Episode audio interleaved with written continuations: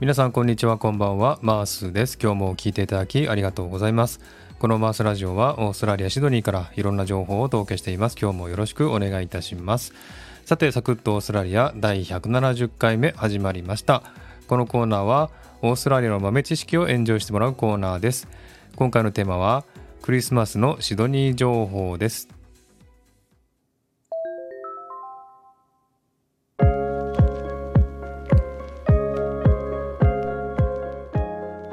はい、ということで皆さん、メリークリスマス。今日は2021年12月25日、クリスマスでしたね。えー、どんなクリスマスをお過ごしでしたでしょうか。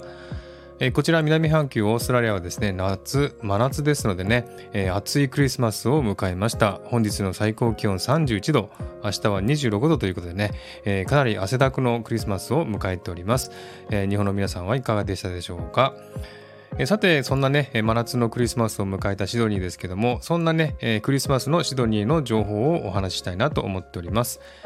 えー、クリスマスはですね、えー、オーストラリアで一番大きな行事ですので、えー、お店はすべてお休みとなります。えそしてですね、え日本のお正月にあたるような、ね、感じですのでね、えこのクリスマスは実家に帰省して家族で過ごすということをしますね。ですので、え道の道にはね、車が少ないですし、お店もやってないということですね。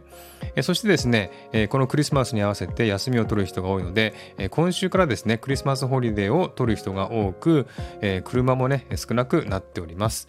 そしてこの長期の休みの時いつもね、施行されるんですけれども、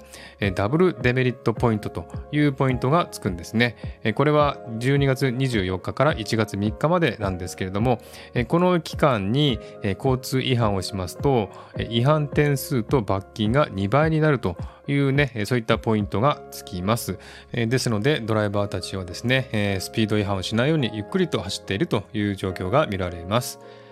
はい、そしてですね、コロナの関係なんですけれどもね、えー、このクリスマスにね、コロナのせいで規制強化をしたくない政府がですね、えー、コロナ感染者の増加にもかかわらず、規制緩和を進めていきました。そのためですね、感染者が増加しまして、えー、かなりですね、多くなりました。えニューサウスウェルズ州でね、5700人を超えてしまいました。え過去最高が2000人ぐらいだったのでね、それを超える勢いで増えております。えそんなこともありましてですね、政府はやっとですね、思い越し上げて、えー、24日からですね、マスク着用義務を復活させ、27日からですね、レストランなどで2メートル四方の規制が敷かれ、QR コードチェックインも復活する予定です。そして、え、他州でもですね、感染者が増加しておりますので、クイーンズランド州もですね、ほぼほぼゼロだったんですけども、今は500人超え、南オーストラリア州でも600人超えというね、数が増えております。そして PCR 検査場はね、今大混雑しております。なぜならですね、旅行に行く人はですね、他州に行く場合は、PCR 検査の陰性結果が必要となりますんでね、たくさんの人が PCR 検査場に集まってですね、数時間から5、6時間待ちもあるということですね。そしてね、コロナのですね、ワクチンブースター接種ですね、3回目の接種が話題になっておりますが、本来ならですね、2回目からですね、6ヶ月の期間を空けるものが、1月4日からですね、4ヶ月に短くなりまして、1月31日からは3ヶ月になるということですね。どんどんどんどん短くなってですね、ワクチンを早く受けさせようというね、政府の意向が見られます。えそしてですね、クリスマスイブにですね、昨日ですね、大量のジェットスター航空便がキャンセルになったというニュースが入っておりますね。え空港スタッフの感染者がいたためね、えテストを受け隔離しなければならなくなったためにですね、えたくさんの、え航空便がキャンセルになったということです。え24日にですね、国内線の80便がですね、オーストラリア全体でキャンセルになったという情報が入っております。